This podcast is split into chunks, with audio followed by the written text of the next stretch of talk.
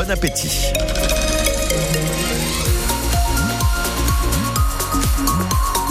L'info, Thomas Vinclair, bonjour Thomas. Et bonjour à toutes, bonjour à tous. Il va faire un peu gris aujourd'hui. Oui, c'est gris, mais en même temps, c'est quand même agréable. Les températures sont de 12 à 13 degrés pour aujourd'hui et c'est plus sec que les jours précédents.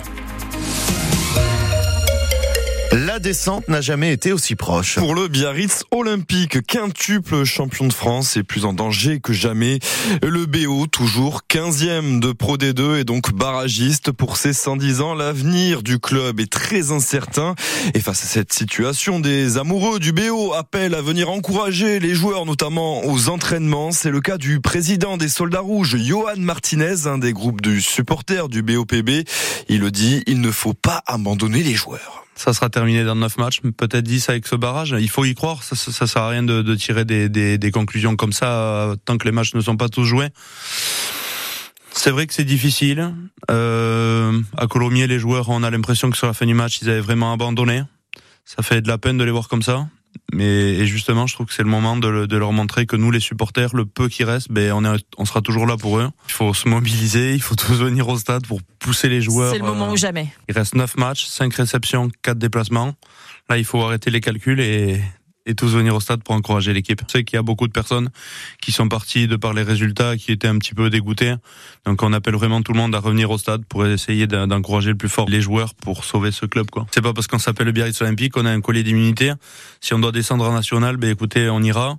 Et là aussi, on se battra pour remonter le plus vite possible. Et une fois encore, ça sera par l'unité et tous ensemble. Et cette mobilisation, ça commence dès vendredi avec la réception à Aguilera de Vannes, le leader de Pro D2. Coup d'envoi à 21h à suivre sur France Bleu Pays Basque. Ils vont pouvoir déposer leur dossier de dédommagement en ligne. Les pêcheurs interdits de sortie dans le golfe de Gascogne, on le rappelle, c'était entre le 22 janvier et le 20 février afin de préserver les dauphins. Eh bien, le guichet numérique pour compenser la perte d'activité des navires a donc ouvert. Ça se passe sur le site France agrimaire.fr. Attention, vous avez jusqu'au 31 mars prochain. Vote crucial au Sénat cet après-midi pour inscrire l'IVG, l'interruption volontaire de grossesse dans la Constitution. Euh, les députés ont déjà renoncé à introduire le terme de droit pour les femmes à avoir accès à l'avortement, préférant celui de liberté garantie. Eh bien, la droite est divisée. Des sénateurs veulent enlever ce terme de garantie. Xavier Bertrand appelle les républicains à voter le texte tel quelle. Euh, la Constitution n'est pas là pour enfiler des perles, répond le sénateur LR Philippe Bas, opposé à cette idée de liberté garantie. Il est considéré comme un génie de l'informatique. Mais aussi de la fraude fiscale. Pour le fisc français, un homme de 58 ans comparaissait hier devant le tribunal de Bayonne, chef d'entreprise depuis l'Andorre. Il a créé un logiciel dans les années 90, son nom Handsoft, qui lui a permis d'être l'un des leaders du secteur et d'accumuler beaucoup d'argent. Mais le fisc français lui reproche d'avoir détourné plus de 3 millions d'euros en 2013 et 2014. Hier, Simon Cardona, lors de l'audience, tout le but était de savoir si cet homme vivait en Andorre ou en France au moment des faits. Pour le fisc, il n'y a aucun doute possible. En 2013 et 2014, il gérait sa société depuis son ordinateur à Biarritz dans une résidence secondaire. Sauf que pour les impôts, il y vivait quasiment toute l'année. Relevé d'électricité, télépéage. Sa femme était abonnée à de la thalasso et son fils scolarisé dans le coin. L'homme d'affaires n'est pas présent pour s'expliquer, mais ses deux avocats venus avec de gros dossiers s'en occupent. Si leur client a choisi Andorre, ce n'est pas pour raison fiscale mais par amour, il a rencontré une Andorrane quand il n'avait pas un sou. Aujourd'hui, oui, il a réussi. Il collectionne les voitures là-bas. Il a acquis la nationalité andorrane et la résidence à Biarritz. Eh bien, c'est pour assouvir sa passion du surf. Et à Biarritz, oui, les impôts ont retrouvé des emails pro, mais on ne gère pas une multinationale simplement avec un ordinateur portable à plaider la défense. Simon Cardona pour France Bleu Pays Basque et face à ces arguments, ce sera au juge de trancher.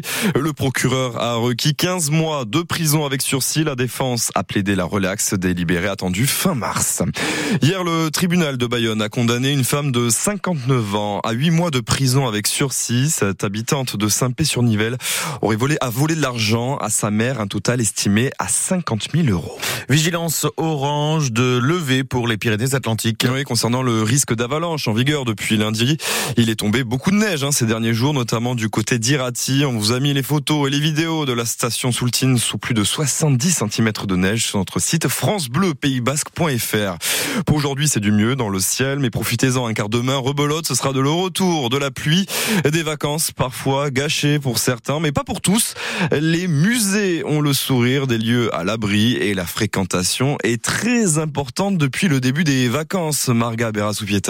Le musée du chocolat est complet tous les jours pendant les vacances. C'est réservation obligatoire. Sonia Escudier, responsable du musée et de la boutique de l'atelier du chocolat. Forcément, météo pluvieuse, ça ramène beaucoup plus de monde. Les activités à l'intérieur sont très recherchées ici. On a eu des Toulousains, on a eu aussi de Montpellier, euh, des Parisiens aussi, hein. essentiellement des familles. Alors là, on voit qu'on a vraiment l'Est, euh, Sud-Est, euh, quelques locaux quand même, hein, mais c'est essentiellement des touristes. Hein. On a peu de locaux. Au musée basque, il y a eu autant de visiteurs en une semaine de vacances qu'en 15 jours l'an dernier. Une population plutôt locale, comme nous le dit Émilie Charon, en charge des publics et de la programmation. On a vraiment notre public ici au musée basque, un public habitué, donc euh, un public local. Elle explique cet engouement par plusieurs raisons. La météo, mais pas que. L'exposition temporaire Pierre Loti sur les premiers promoteurs immobiliers à Handaï il y a plus de 100 ans, sujet qui parle ici. On propose aussi des visites ateliers pour les familles en français et en euskera, euh, surtout en vacances scolaires. Atelier qu'a suivi Daniel, bientôt 8 ans. On va fabriquer une, euh, une koa. C'est une sorte de chapeau traditionnel pour la danse. Il a des plumes, des fleurs, euh, un miroir, des rubans. Les prochains ateliers auront lieu aujourd'hui samedi. reportage Marga Berra Subieta. Et puis la bande à Boris Dio va cette fois bien jouer au Pays Basque. Boris Dio, l'ancien capitaine des Bleus et joueur qui a renfilé ses baskets pour jouer la Coupe des Landes avec Biscarros. Mais ils vont faire une rencontre amicale contre une sélection de basketteurs d'Iparaldé. Ce sera dimanche prochain au gymnase FAL à 15h30. Les billets sont en vente au bureau du Parc Saint-Martin de Biarritz à la mi-janvier pour cause de blessures. Biscarros avait annulé sa venue dans le Pays Basque.